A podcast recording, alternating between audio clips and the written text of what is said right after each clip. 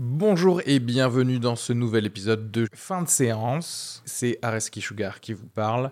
Pour vous dire que je suis en spectacle actuellement au théâtre Beau Saint-Martin à Paris. Donc si vous voulez venir voir une superbe heure de stand-up, n'hésitez pas à prendre vos places. Il reste des places pour les trois dernières représentations de la saison.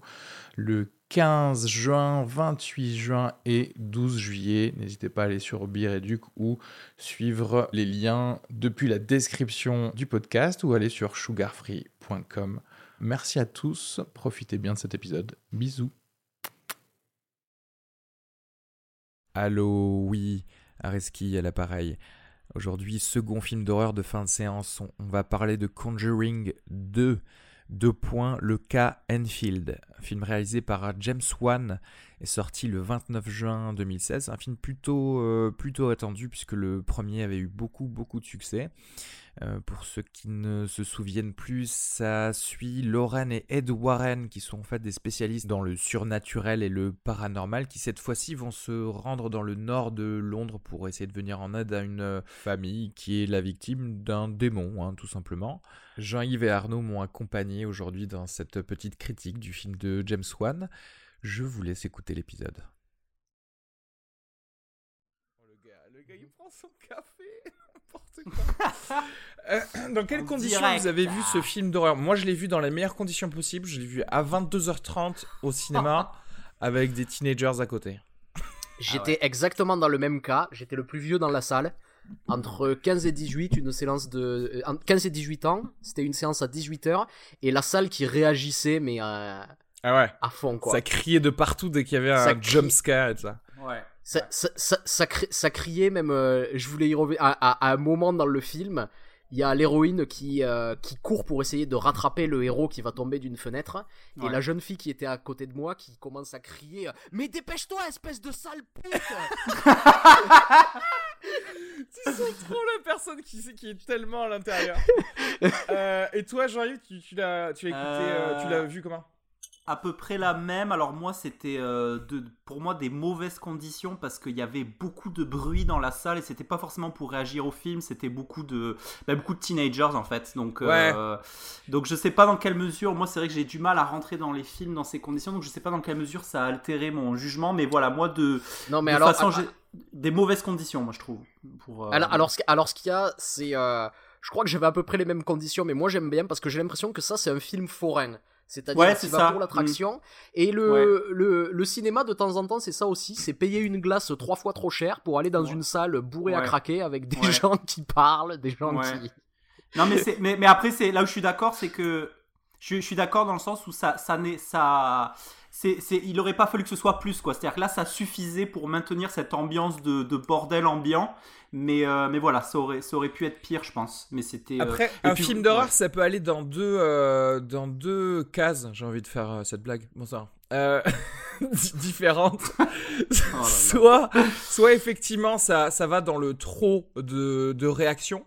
Soit tu as une salle qui est vraiment bien disciplinée, et ça c'est cool, parce que je me souviens notamment d'avoir vu Rec dans une salle où vraiment tout le monde me fermait sa gueule, et, et c'était très très bien pour rentrer dans une ambiance euh, particulière. Euh, mm. spécialement de, de, réalisme pour Rec, mais là dans, ce, dans celui-ci pour avoir un, tu vois, être vraiment pris par les sons les, et, euh, et les images, voilà. Ce que mm. j'avais à dire. Après, pour, pour, pour, revenir un petit, peu, un petit peu au cœur du film, je crois qu'il y, a, il y a plusieurs aspects qu'il va falloir aborder. Et premièrement, j'aimerais aborder un peu l'artisanat du film. C'est-à-dire je crois qu'ici, euh, autour de, cette table métaphorique, on aime tous, euh, on aime tous plus ou moins James Wan, qui je mhm. pense est un, bon artisan hollywoodien qui connaît bien son travail et il le prouve, euh, il le prouve ici, ici à nouveau. Et en fait, je trouve, je trouve que juste la manière de mettre en scène l'horreur, la manière de mettre en scène la peur est très très bien maîtrisée. C'est-à-dire que c'est quelqu'un qui connaît très bien ses classiques, qui les réutilise qui les réutilise à bon escient. Et euh, des effets qui pourraient être éculés chez un autre cinéaste fonctionnent ici je pense à à, des effets euh, basiques comme euh, ce qu'on appelle l'effet bus par exemple qui c'est un terme qui avait été inventé par Jacques Tourneur parce qu'il l'avait utilisé pour la première fois dans La Féline où à un moment donné, on, voit l'héroïne qui marche dans la rue, l'ambiance qui est lourde, on imagine que le tueur est dans les environs prêt à l'assaillir, et tout d'un coup, il y a un bus qui rentre dans le champ, un grand bruit de moteur qui arrive, et ça fait sursauter. Bon, euh, c'est un, euh, un, poncif du film d'horreur qui a été réutilisé euh, de nombreuses fois depuis. Ici, il doit l'utiliser à peu près 150 fois dans le film. Ouais, mais, et, mais ça fonctionne quand même. Et bizarrement, ça fonctionne. C'est-à-dire qu'il y a quand même un sens du rythme. Pourtant, je sais qu'à chaque fois, il va me faire le coup. Et je pense à, à, à des plans en particulier. Mais juste vers la fin du film, il y a un travelling avant vers un fauteuil assez long où on imagine qu'il va se passer quelque chose, et puis ça coupe, et il y a quelqu'un qui ouvre la porte, et le bruit de quelqu'un qui ouvre la porte, ça me fait sursauter. Et pourtant, je m'attends à ce qu'il se passe quelque chose. Et, euh, ça marche quand même. C'est vrai que c'était une des euh, une des peurs que, enfin une des peurs que j'avais justement avant d'aller voir ce film, c'était que au final, bon ben j'ai tout vu en termes de de jump scare. Tu vas pas me faire euh, ressentir quoi que ce mm. soit maintenant dès que je vais voir un mm. plan sur quelque chose. Et en fait, ça marche toujours parce que comme tu dis, il a le sens du rythme. En fait, il sait. je pense, moi, je pense à, à des trucs comme euh, les, les, plans sur le tableau de la, de la nonne, euh, tu sais, de la nonne zombie, etc. Et en fait, ça fonctionne parce qu'il sait composer, il sait composer ses, plans et il sait composer le rythme euh, du truc. Même au-delà de ça, il y a une idée qui est bonne, je trouve, qui est cette idée de construire dans son décor en permanence des silhouettes, que ce soit avec des posters euh, affiché contre les murs, la forme d'un porte-manteau. Il y, a, y, a, y, y, a, toujours l'idée, en fait, qu'il y a une forme vaguement humaine au fond, en permanence dans le film, qui fait à peu près en permanence, mm. qui fait que à tout moment, en fait, on s'attend à ce que quelque chose arrive. il y a une tension qui reste comme ça. Et euh, d'une manière plus générale, j'ai envie de souligner le travail qui a été fait euh, au niveau du décor dans ce film, que je trouve euh, assez incroyable. Et euh, parce que c'est quelque chose de très très rare et surtout de très très rare de nos jours. Je sors du film, je peux faire un plan de la maison dans lequel dans la dans, dans, dans où se déroule l'histoire. Ouais, mais c'était euh, c'était le cas dans le premier aussi. C'était déjà le cas dans le premier, mais c'est quelque chose que James Wan sait, faire. faire. Alors, certes, moi j'ai quand même envie de dire un truc parce que les décors sont peut-être euh, sont peut-être bons, mais euh, je trouve que euh, c'était un peu trop américanisé dans le sens où en fait euh, moi la maison en Angleterre euh, j'avais l'impression que c'était une maison beaucoup trop grande comme les, maisons aux, aux États-Unis. Au final mais presque comme la maison d'Amityville du premier. Ça, ça, ça je suis d'accord mais j'ai l'impression que c'est beaucoup plus une histoire de fond que de parce que il y a quelque chose qui se passe en ce moment dans le cinéma hollywoodien et qui m'exaspère assez c'est que souvent j'ai l'impression que euh, le décor est un papier peint, c'est-à-dire qu'il ne joue jamais dans l'action, il est là comme quelque chose qui est au fond, même si le décor est construit, si c'est pas un décor qui a été reconstitué par image de synthèse, j'ai souvent l'impression en fait que euh, les décors sont artificiels, que c'est quelque chose qu'on me plaque derrière. Et ici non, il y a toujours un jeu, c'est-à-dire que je sais que quand on me présente cette cave inondée, je vois comment c'est Oui, comment c'est fait, euh, c'est pareil, tu sais où est la commode de telle chambre, ouais, etc. Mais au-delà de ça, je vois même des planches de bois qui obstruent la vue et je sais qu'il va l'utiliser plus tard. C'est-à-dire que je sais qu'il va utiliser les éléments de son décor pour s'en servir et pour faire de la mise en scène en fait. Et euh, je pense que c'est quelque chose de très important dans un film d'horreur, que c'est très important dans un film de maison hantée surtout et euh, c'est un point qui ici est plutôt réussi. Alors, Après, il y a, y a, énormément de choses que j'ai à reprocher au film, on, y reviendra plus tard, mais en tout cas sur les points positifs, sur le rythme, sur même, euh, le décor, sur tout ça. Même on va y, on va y arriver maintenant parce que moi les trucs que j'ai reproché au film, parce que tu, enfin, je attends, attends, le fait attends, que... parce que. Euh, non mais attends, je voulais juste continuer sur le sur le décor, juste rapidement parce que. Ben, pareil, fois, certes, c'est si tu veux c'est bien fait en termes de mise en scène, mais c'est un petit peu ingrat parce que tout le travail euh, qui est fait sur ça, bah, ça se voit pas forcément, euh, euh, de premier abord. Mais moi, par contre, ce qui m'a choqué, c'est qu'effectivement, je trouvais que c'était super américanisé parce que par, par, rapport à la, taille des choses, etc. Et aussi dans la caricature de la maison britannique, genre vraiment avec de la suie partout, en mode chez Dickens, voilà.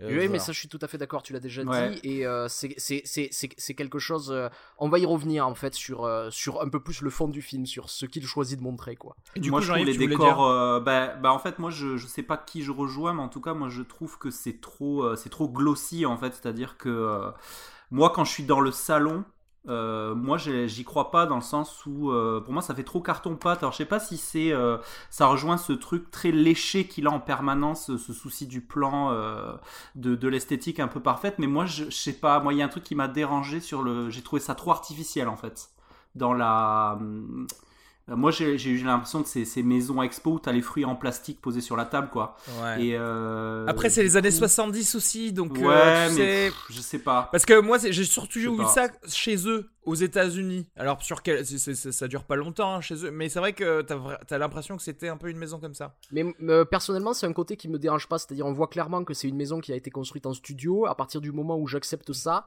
euh, je peux rentrer dedans. Si je sais qu'il va y avoir un jeu sur les espaces, qu'il va y avoir quelque chose qui va être construit, euh, je préfère que le décor soit utilisé et paraisse un peu artificiel plutôt que euh, ce soit un décor qui ne serve pas dans la mise en scène.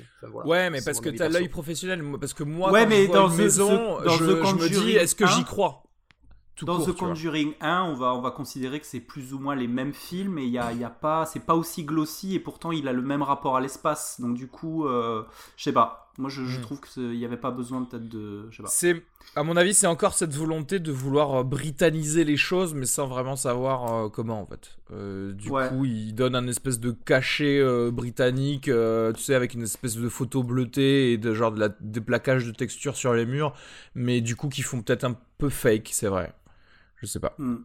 Oui, enfin, de toute façon, le, le, film, d'une manière générale, euh, euh, sonne assez faux parce que, euh, de la même manière que James Wan utilise beaucoup de poncifs, j'ai l'impression que, voilà, c'est-à-dire que quand je regarde le film, j'ai l'impression que j'assiste à un film d'un bon élève qui a appris sa leçon. Ouais, c'est ça, exactement. Et, qui, et, et, en fait, qui, par contre, a, a jamais vraiment d'invention. C'est-à-dire, j'aimerais donner un exemple, c'est-à-dire que quand, quand, quand on arrive à Londres, pour la première fois. Quand on arrive en Angleterre, qu'est-ce qu'ils décident de faire? Ils décident de mettre la chanson des Clash, ouais. euh, oh London Calling. Oh et ça, c'est, en fait, j'ai envie, je, je, pense que c'est le genre de réalisateur qu'est James Wan, c'est-à-dire que il a pas beaucoup d'inventivité. Et euh, je vais avoir une succession de clichés qui vont s'enchaîner, qui vont être plutôt bien foutus, mais ça reste des clichés. Alors, j'ai, il y a des, j'ai des trucs à dire parce que ça c'est pareil. Euh, première scène, c'est avec les gosses. Et c'est la pire scène d'exposition au monde.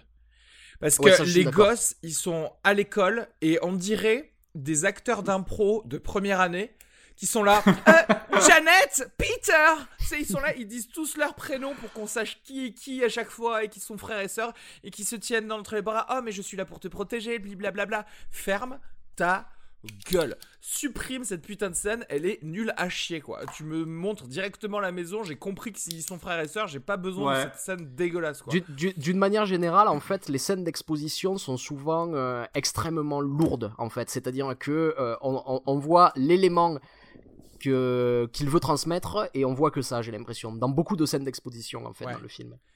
Euh, et, ça revient à plusieurs moments. Et même, en fait, d'une manière générale, en fait, je pense que la chose qui m'a le plus gêné dans le film, euh, donc, c'est sur le fond, c'est-à-dire qu'il y a un thème qui apparemment euh, veut être développé dans le film, qui est l'existence ou non de Dieu, en fait. À plusieurs moments, ça revient. Est-ce que euh, est-ce qu'on doit croire au paranormal? Est-ce qu'on doit euh, rester sceptique? À un moment, il y a même une scène où il y a un, des personnages joué par Simon McBurney qui explique que euh, prouver qu'il y a un fantôme dans cette maison, ça serait quelque chose d'important pour lui parce que sa fille est morte et qu'il saurait qu'il y a un au-delà et que sa fille, sa fille est au paradis et qu'elle va bien. Et or, pendant tout le film, à aucun moment il n'y a de doute sur la présence ou non de fantômes dans cette maison. C'est-à-dire que dès le début, on nous montre clairement que c'est ça. Il n'y a pas d'ambiguïté parce que euh, plusieurs témoins assistent à la scène. C'est-à-dire que dans beaucoup de films de maisons hantées, on va avoir énormément d'ambiguïté, à savoir si ça se passe dans la scène de, dans la tête du, du personnage ou non. Je pense à Shining, par exemple. Je pense à, à plusieurs films comme ça. Et ici, ce n'est jamais le cas. Il y a jamais... Le surnaturel, tu le vois aussi à travers les yeux de la, de la mère Warren, là, euh, de Vera Farmiga, etc. Donc euh, oui, tu sais que ça existe, donc tu te dis bah oui. Mais en, euh, fait, en fait, pourquoi, pourquoi jouer du coup la question du doute Et oui, si à aucun moment dans la mise en scène, il essaie de euh, susciter ce doute. C'est vrai que c'est dommage. Il aurait pris, il, on aurait connu les Anfield que du côté de des Warren qui venaient enquêter, tu vois ça aurait été meilleur parce que on aurait pu savoir un petit peu un petit peu enquêter avec mais, mais, mais parce qu'en fait, c'est, un petit peu le problème du film, c'est-à-dire que ce film se passe dans un, dans un espèce d'univers parallèle où euh, la présence de Dieu et des démons est actée. Voilà, et en fait, euh, donc on est dans cette espèce de, de, monde parallèle où il n'y a pas de doute sur la présence du surnaturel, et euh, pourtant, en fait, on me fait croire dans tout le film que les gens qui ont la foi sont persécutés. Et euh, je trouve que c'est un problème parce que du coup, ça fait du film un film de propagande pour euh, le christianisme en fait. Ah, J'ai l'impression que pendant, pendant tout le film, on essaie de me rabattre que de toute façon, euh, si, si, tu veux, même par rapport à ce démon, la seule solution qui est envisagée, c'est de s'en remettre à Dieu. C'est-à-dire que même à, un mm. moment donné, il y a un petit doute et il y a, y a, y a quelqu'un qui dit que, c'est que la petite fille finalement n'est pas possédée par un démon, qu'elle simule et à ce moment-là, tout le monde abandonne. C'est-à-dire, au lieu de se dire cette petite fille a des problèmes, il faut qu'elle aille voir un, psychologue. Oui. C'est-à-dire on nous dit ah ben non l'église l'église peut rien faire donc tu donc tu te démerdes. Il y a que l'église qui est importante, il y a que l'église qui est là, il y a que la foi qui peut nous sauver et c'est c'est vraiment un gros film prosélyte de propagande qui essaie de et euh, comme ça nous convaincre de l'importance de Dieu dans Et moi j'ai une petite idée du pourquoi en fait. Euh, c'est que James Wan en attendant euh, il a fait Fast and Furious 7. Et j'ai l'impression que ça déteint sur lui Fast and Furious 7 parce que je, mais je rigole pas et que tu sais tous les trucs de Fast and Furious où justement c'est euh, euh, tu sais euh, la famille la religion et euh, et, et, aimer et aussi les, les trucs clichés au possible pour moi, c'est James Wan, post Fast and Furious. C'est pour ça qu'il met London Calling. C'est pour ça qu'il met des, euh, des chansons euh, genre euh, I've made a mistake, non, and a whole world laughing, tu sais, machin comme ça. et que des poncifs dégueulasses, que des mauvais choix beaucoup trop archétypés dans ce film-là, alors qu'il il en faisait pas avant. Donc je pense que ça en gros, Fast and Furious 7, euh, ça la sali. Et, et, du coup, et du coup, c'est marrant parce que sur l'interview que je disais, il parle aussi de, euh, il parle de la fameuse scène où il y a Elvis Presley et, euh, et du coup, il, justifie ça comme un truc vraiment, vraiment profond. Alors en fait, c'est assez drôle en fait parce que c'est vrai, c'est vraiment, ça tombe comme un cheveu sur la soupe cette espèce de. Alors ok, ouais, l'esprit d'Elvis est dans la salle, mais c'est mauvais quoi. C'est très mauvais cette, euh, cette espèce de, cassure dans le rythme. Euh, et je pense, je pense que là, ce que je disais à Arnaud, c'est que là, euh, on voit les limites de One. On voit vraiment que c'est un gars qui ne peut pas aller au-delà de cette maîtrise académique qu'il a. Il n'y a, pas de, a pas de fond possible, à mon avis. Bah, non, non, parce, que même d'une manière générale, je pense que c'est lui donner en fait beaucoup de crédit de dire que il y a quelque chose qui l'a changé et qu'il est à, à, fond dans le christianisme, etc. etc. J'ai l'impression que c'est plutôt euh, qu'il en a rien à battre en fait de ce côté-là de son film. Ce qui l'intéresse en fait, c'est d'enchaîner un peu les scènes comme les perles où il va, il va, il va beaucoup se répéter d'ailleurs, c'est-à-dire qu'il va trouver toutes les variations possibles autour de euh, comment faire peur avec des objets quotidiens dans la maison. Donc on va avoir, tiens, on va avoir peur parce qu'il y a, un, il y a un, un, petit camion en jouet qui bouge. Ensuite, on va avoir peur parce qu'il y a une chaise qui bouge. Ensuite, on va avoir peur parce qu'il y a une table qui bouge. Et on va on va avoir toutes les variations comme ça. Et derrière en fait j'ai l'impression que euh, le fond finalement cette, cette, cette, idée comme ça de brosser dans le sens du poil euh, l'Amérique puritaine c'est peut-être quelque chose qui vient plus des studios que de One quoi. Euh, oui mais enfin non oui oui mais ben, justement mais normalement il le enfin il y a d'autres réalisateurs de films d'horreur qui se font pas marcher dessus comme ça. Et moi j'ai l'impression que ça ça tombe dans le truc teenage pur. C'est pour ça que je fais mention de de FF c'est que je, ça tombe purement dans le, dans le, dans le truc de j'ai envie de plaire aux teenagers et tu sais quoi, s'ils me foutent un peu la pression pour le faire, ça me dérange pas plus que ça. Bah, ça devrait parce que franchement, c'est nul, tu vois, de, de, mettre de mettre de la merde comme ça. Et genre, et vas-y que, je chante euh, Can't Help Falling in Love parce que ça faisait, euh, ça fait famille, etc.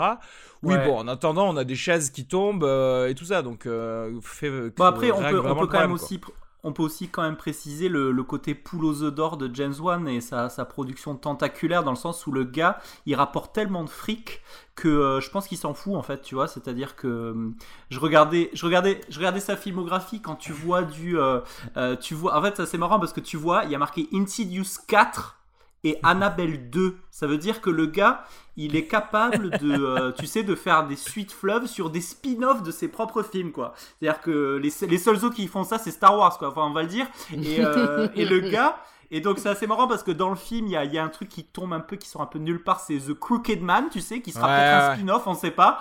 Euh, ouais, c'est clair. Vraiment le... Ah oui, c'est vrai que ça pue le spin-off, ça. Hein, ah ouais, mais The Crooked Man, qui a rien à foutre là, quoi. C'était trop convenu, quoi. C'était vraiment le gars, il est là euh, pour annoncer un, un possible, possible spin-off. Voilà, tout ça pour. Et, et, et, et, encore une fois, ce, ce, ce, type de The Crooked Man, pareil, c'est un poncif. Euh, c'est The Slenderman en fait, c'est un petit peu tout, tout, tout maigre. Et euh, la manière dont c'est fait, il a décidé de l'animer image par image, un peu comme l'aurait fait Harryhausen. Ouais. C'est un truc cool quoi, c'est un truc sympa. C'est-à-dire comme, comme, comme, comme toujours, c'est il enchaîne les clichés. Non mais après, mais moi, euh, à la manière d'un peintre maniériste. Moi, si tu fais des clichés d'horreur et pour des trucs qui me font peur, moi ça me va. Surtout que ça rentre techniquement dans l'histoire de se dire que le démon prend euh, l'apparence que des choses que tu as chez toi au final euh, pour, euh, pour justement te, te, faire peur et t'amener à la folie. Donc moi ça me va. Mais, mais par contre effectivement le fait de, de rentrer totalement dans le système de je vous donne ce que vous voulez, bande de décérébrés, ça c'est ça c'est nul parce que c'est ça qui fera, qui fera la différence ah, entre un bon film d'horreur de, de Conjuring que j'avais pour le coup le 1 plutôt aimé et genre plutôt bien noté et celui-là où clairement genre bon tu enfin, tu veux voir un film d'horreur, t'as as deux trois euh, frayeurs, donc c'est cool, euh, mais c'est pas un bon film, quoi. Ouais, voilà. Et puis, c'est dommage parce que le mec, s'il mettait, s'il décidait de, de dire, euh, bah, j'arrête de, de, me branler et de, et de faire un vrai, un vrai film, et eh ben, il aurait fait un bon vrai film d'horreur. Là, il fait juste un film d'horreur qui va se vendre. Il y a, y, a, y a, un truc qui m'a fait marrer. À un moment donné, t'as le Vera Farmiga qui, qui, qui explique que euh, le démon a pris la forme d'une nonne pour saper ma foi. Et en fait, je me, je, je, je me disais, ben en fait, pour saper sa foi, le meilleur moyen, c'était de rien faire, en fait. Tu vois? Exactement. C'est euh, pas d'apparaître comme un démon, de l'air de dire. C'est exactement de, ça. De l'air de dire les démons existent, mais je sape ta foi, tu vois. C'est très très bizarre en fait. Si tu veux saper la foi de, de quelqu'un, au contraire, tu lui fais vraiment vraiment croire que euh, la petite, elle fakait le tout depuis le début, tu vois. Ouais, ouais mais c'est ça. C'est tout. Euh... Et d'ailleurs, petite trivia, petite petite trivia intéressante sur euh, l'actrice qui joue la nonne, j'ai trouvé ça assez marrant. L'actrice qui joue la nonne, c'est la même meuf qui joue la scène terrifiante dans Mulholland Drive du truc qui sort de derrière le dîner. Ah Ce qui est assez drôle. En fait, c'est euh, une meuf, elle est tellement moche, on est obligé de lui mettre du maquillage sur le visage. C'est-à-dire que elle est, elle est dans le top 3 des gens quand t'appelles pour euh, scare the, hell out of you, tu vois, c'est genre euh, parce que faut le dire, cette scène en Mulan Drive est terrifiante, quoi, vraiment, tu sais cette meuf qui sort toute sale en mode crado de derrière les poubelles là, et, et c'est la même meuf qui joue la nonne qui est tout aussi dégueulasse et tout aussi flippante dans dans dans le film, et du coup j'en profite juste pour dire que que sur les points sur les points positifs et là où je rejoins Arnaud dans le sens où il, enchaîne un petit peu ces scènes sans, sans trop de sans trop de, de c'est qu'il y a quand même deux, scènes, moi, que j'ai beaucoup aimé. J'ai adoré la scène euh, de la nonne qui prend la forme du tableau avec ce jeu d'ombre euh, où vraiment malgré tout même s'il a des défauts le gars il a quand même euh, des idées vraiment vraiment sweet pour réinventer l'horreur et la peur. Et j'ai beaucoup aimé aussi le qui est un truc tout bête mais le jeu sur la profondeur de champ avec le gars qui dialogue avec le flou d'arrière-plan. Et euh, c'était bien. voilà. La, tu vois, la petite fille qui se transforme en Bill en Bill Watkins et là et ensuite qui redevient une petite fille. Ça c'était cool ouais. et il y a, y a, c'est assez simple en fait comme, euh, comme idée de se dire ah tiens il y a un flou de profondeur de champ je vais, je vais mixer quelque chose là-dedans et personne n'y a jamais pensé alors moi je trouve ça assez, euh, assez euh, honorable de sa part d'avoir d'avoir décidé comme ça. Mais alors, en, fait aussi, j'aimerais juste rajouter quelque chose, c'est que donc ce film est tiré d'une d'une histoire vraie. Euh, et euh, ce que je trouve assez, assez marrant, c'est que quand tu euh, déroules le fil du récit qu'on te raconte dans ce film, c'est-à-dire que on se demande si une petite fille est possédée, et ensuite il y a un enregistrement vidéo qui prouve que cette petite fille en fait a simulé et en fait après on nous dit que c'est le démon qui lui avait dit de simuler pour faire en sorte mm. que on ne s'intéresse plus à eux et qu'ils puissent posséder la famille tranquillement. En fait, tu te dis dans le véritable cas, c'est un cas qui a été prouvé du coup comme étant une véritable simulation. Et euh, le fait que le film adopte la thématique du doute mais en fait ne la traite jamais, je trouve ça terriblement dommage parce que j'ai l'impression Ah, c'est que dans, dans, Ah, dans cette, dans cette histoire adaptée, il y avait un vrai sujet comme ça à.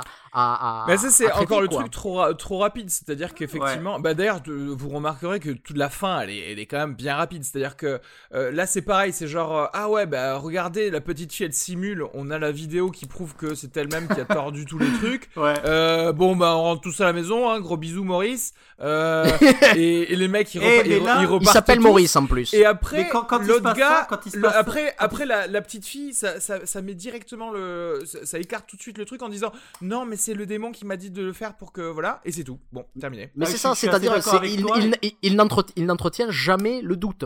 Non. Ça, c'est oui, le gros, gros problème du c'est film. ça, quoi. c'est très dommage. Et c'est c'est dommage, c'est dommage parce que justement, moi, quand il se passe ça, quand tu vois cette scène de la à film à travers la fenêtre, là, je me suis dit, oh, oh là là, il va y avoir un truc, un retournement de situation sur la, la mise en abîme du truc où c'est peut-être une, une espèce de grosse mise en scène. Et là, tu fais, oh merde, mais non, ça, ça repart en fait. Mais dans oui, le- parce que c'est le parce Mais non, qu'en mais- fait, euh, en plus, Enfin- surtout, euh, franchement, je vais dire, imaginons, je crois dur comme fer au surnaturel. Imaginons que je suis la, euh, la famille Warren, tu vois. Euh, les mecs, ils ont déjà vu des démons, etc. Je vois la, la petite fille tordre des trucs, balancer des choses à travers la pièce. Euh, ouais, mais genre, je me dirais, bah ouais, mais elle est possédée, non? Hmm. Et donc voilà, enfin, je vois pas en quoi c'est une simulation de quelque chose. Si c'est de Euh, toute façon non, mais des en- choses en- euh, incroyables. En fait, la- en, d'une manière générale, même euh, moi personnellement, à ce moment-là, j'y ai, ai jamais cru que la petite fille euh, simulait, puisque si tu veux, la manière dont de toute façon ce démon est filmé, ce n'est pas possible que ce soit une mise en scène. Depuis Non, mais- le début, il y a sûr. à aucun moment. Ah non, c'est- mais c'est- pas- c'est non, mais- figure. quand, quand tu, quand tu vois les flics qui assistent à cette chaise qui bouge, tu vois clairement que ça ne peut pas être une mise en scène. Il y a plein de scènes comme ça Oui. qui sont faites pour vraiment te dire que oui, Oui. les démons existent, Dieu peut nous en sauver, et il ne faut jamais douter de ça. Mais Et ça aurait pu être mieux traité. Ça aurait pu être plus traité en profondeur, quoi. C'est là où je te rejoins, c'est ça, c'est que ce thème est pas assez, euh, est pas assez traité, quoi. C'est dommage. Et tu sais quoi? On en traité, revient, on en revient à exactement ce que je disais dans The Witch. Euh, C'est-à-dire que tu vois, ils auraient pu là aussi essayer de nous faire croire que, ben en fait, non, tout était explicable scientifiquement normalement, mais quand même finir par le, enfin, euh, avoir un dénouement ou même presque une seconde moitié de film totalement surnaturel, mais qu'au moins toi-même tu puisses quand même te poser la question et te dire non mais attendez, euh, mais est-ce qu'au final euh, elle a pas juste utilisé des, elle a pas juste utilisé des euh, des magnets, tu vois, pour euh, pour faire bouger des, euh, des choses. Et, et voilà, c'est c'est un peu le, le truc manqué dans, dans ce film. Après, en termes d'histoire elle-même, euh, ben oui, je trouve que je, je trouve que c'est un peu c'est un peu rapide quoi. C'est genre euh, le, me- le mec, le démon, il fallait juste connaître son nom pour. euh, ah ouais? non, mais c'est sérieux, c'est abusé. C'est genre, en plus, elle lui donne, le mec, il- le démon, il lui donne le nom. Ah, au Ouais. fait, oui, c'est vrai que je te l'avais demandé, tu me l'avais Ouais, donné ton nom. Ah, c'est sympa. C'est su- surtout qu'elle avait déchiqueté sa Bible quand elle- pour écrire son nom. Hmm. Alors, euh, chose intéressante, c'est que tu te rends compte qu'elle lisait sa Bible, en fait, euh, sur la scène où, euh, où justement, elle, s'est faite un peu posséder. La, Ouais, et puis, savez, et puis la pour, mère rejoindre, Warren. pour rejoindre encore le truc religieux, la, la, la réponse est dans la Bible quelque part, tu vois. Oui, c'est ça, Non, mais ça. exactement. Et, et, et, et le pire, c'est le truc, je peux absolument pas y croire. C'est-à-dire que cette Bible, donc, euh, elle, la, elle la déchire complètement. Et non seulement et elle, la prend oui, quand même avec non elle. seulement elle l'a ramené à Londres, mais en plus, mais en plus c'est trop lisible après, tu vois, parce que quand Oui, elle oui. l'ouvre, par contre, c'est genre calligraphié quasiment, Euh, Ouais, ouais. Et, et elle fait ah ben voilà, ben il s'appelle Jean-Michel et euh, pourquoi elle veut rentrer dans la maison en fait pour lui dire est-ce qu'elle peut pas le condamner Elle- à retourner en enfer crier, de ouais. l'extérieur tu sais genre Jean-Michel je te condamne à la nuit Ouais. et puis c'est terminé Et puis, et puis la, la morale, c'est quand même aussi de dire que même la, la, plus, la plus déchiquetée des Bibles reste quand même la réponse la plus probante à l'humanité, quoi. C'est-à-dire que même son espèce de chiffon qu'elle a, c'est ce qu'il aide mais même, à- mais à même, résoudre. mais même d'une manière générale. Et en, en- en fait, parce que il y, y en a de plus en plus des films, des films d'horreur comme ça qui font, euh, qui font du, du prosélytisme religieux. Moi, je pense à toute cette vague de films d'exorcisme qu'on avait eu. Ah où, oui, euh, je ah pense oui, notamment à, l'exorcisme d'Emily Rose, Rose, où, euh, Ouais, où ouais. euh, je, crois- je crois que c'est celui-là, hein, où il y a, euh, on suit un prêtre qui a perdu la foi. Oui, oui. et c'est ça. en fait, euh, et euh, je sais plus si c'est Emily Rose. c'est le si dernier un exorcisme, en fait- je crois. Non, Je crois attends, que c'est le le dernier Le dernier dernier exorcisme, exorcisme. voilà. Le c'est avec dernier Josh exorcisme, Lucas ouais. d'ailleurs je crois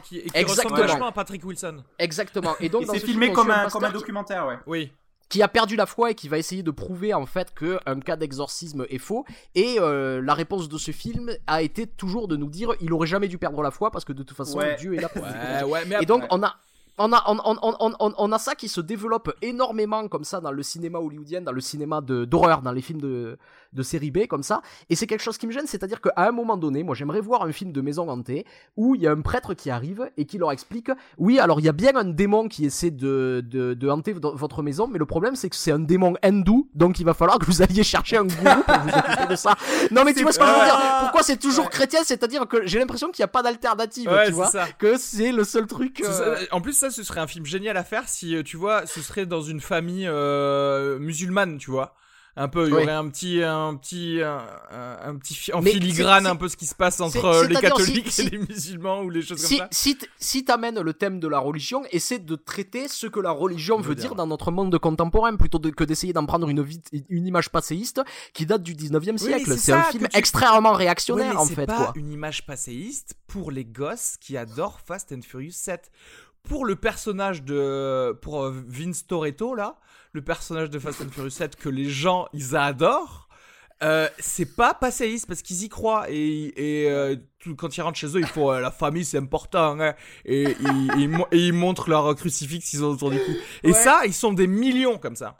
Donc et, et Ah ouais, ce film, puis, il est fait pour eux. Vince Toretto, Vince Toretto avec sa, avec sa croix en or de 2 kilos, il en repousserait du démon, mon gars. Go away, you beast. Fast and Furious, Fast and Furious 9 avec des zombies, ce serait génial.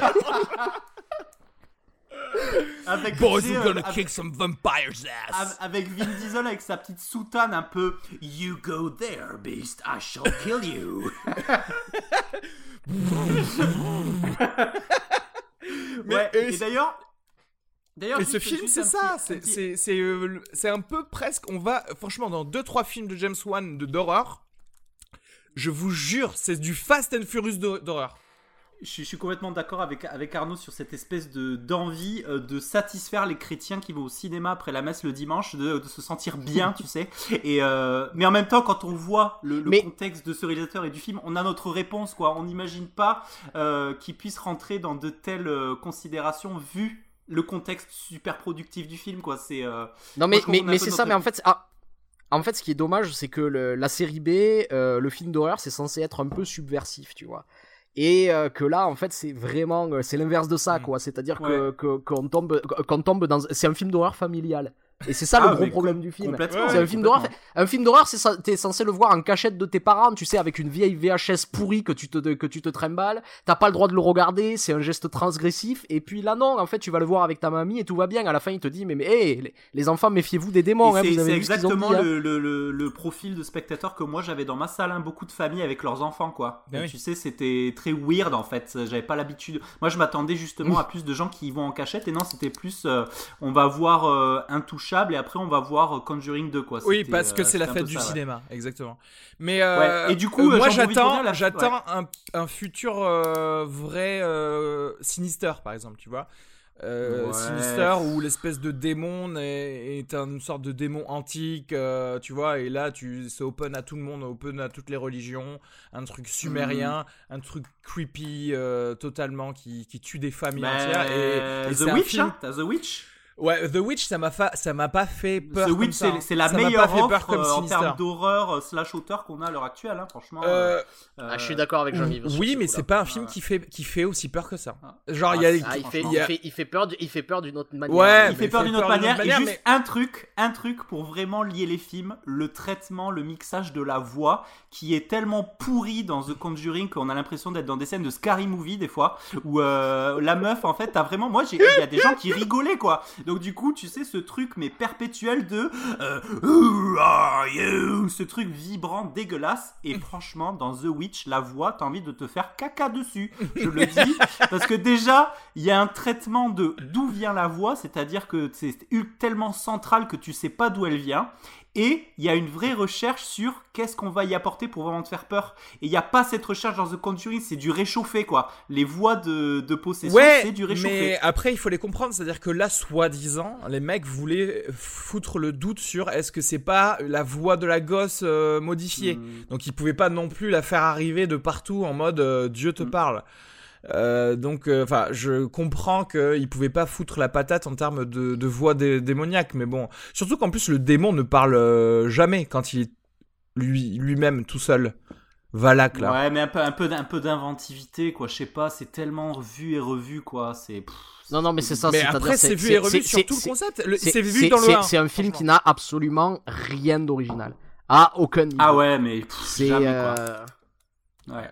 Bon, combien euh, Est-ce que vous voulez rajouter un truc dessus? Parce que je pense que, en gros, c'est un film bateau. Hein. D'accord? C'est un film que tout le monde a déjà vu euh, et c'est mixé différemment. C'est-à-dire, voilà, euh, on, part à Londres. C'est The Conjuring part à Londres. Quoi. Ouais. Mm. Et puis moi, j'ai trouvé quand même que ce, cette transition très Fast and Furious, que c'est très condescendant du téléspectateur.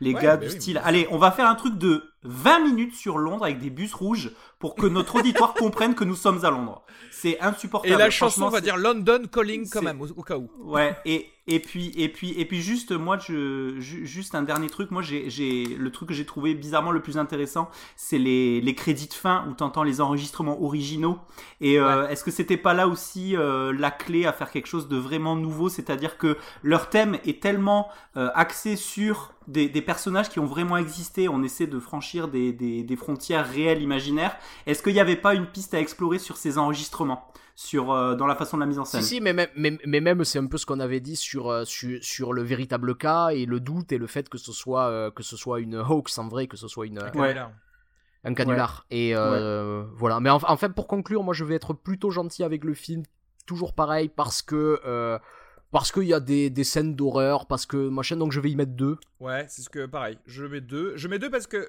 tu, au final, on est d'accord, on s'est pas fait chier quand on l'a vu le film. Voilà, c'est ça. On a passé un bon moment, mais il est nul. ouais. Exactement, exactement. C'est, c'est, c'est, c'est un film, c'est un film à, oublier. Ouais, bah, ça, et, et, toi, Jean-Yves? Moi, je mets un miam sur 5 parce que j'ai vu, euh, j'ai vu The Witch et, là, on a vraiment les deux extrêmes du spectre, quoi. Non, mais sérieusement, hein, on a, on a en, quelques, en peu de temps les deux extrêmes du spectre. Et du coup, je voulais demander un truc à Arnaud, c'est que euh, euh, où en est le, cinéma français sur la production de films d'horreur? Parce qu'il y, a eu une grosse production dans les années 2000. Hein. C'est mort. Ouais. Eh ouais euh, C'est complètement à l'arrêt parce qu'il n'y a aucun film qui a marché en fait. Ah, ils ont tous, les, tous les opus des années 2000, les, les martyrs, les îles, les hautes tensions et tout ça. C'est-à-dire qu'en termes de films de genre pur, il y en aura plus aucun. On peut voir de temps en temps des films d'auteurs qui, vont, qui vont être faits sur le sujet. Je pense qu'il y, y a, un film qui a eu énormément de buzz à Cannes qui s'appelle Grave, qui va sortir bientôt, qui est un film d'horreur mais aussi d'auteur. Donc pour les films comme ça, ça pourra continuer à sortir. Mais en termes de pur film de genre et d'essayer de faire du film de genre à la française, c'est complètement Oui, parce qu'il y a tellement d'argent à donner à Kev Adams. Si tu veux, faire les nouvelles aventures d'Aladin 2, si tu veux, on n'a pas le temps, on peut pas te donner de l'argent pour faire ton film d'horreur. Deux étoiles de chaque côté, une étoile là, ouais, donc on est, euh, on est à une étoile 75 à peu près pour, euh, pour ce film, c'est pas, c'est pas GG quoi. Voilà. voilà. Bon, merci à tous les deux. Thank you, et, Mike. Euh, et à la prochaine. À la prochaine. See you later. Even when we're on a budget, we still deserve nice things. Quince is a place to scoop up stunning high-end goods for 50 to 80% less than similar brands. They have buttery soft cashmere sweaters starting at $50, luxurious Italian leather bags, and so much more. Plus, Quince only works with factories that use safe, ethical, and responsible manufacturing. Get the high-end goods you'll love without the high price tag with Quince. Go to quince.com/style for free shipping and 365-day returns.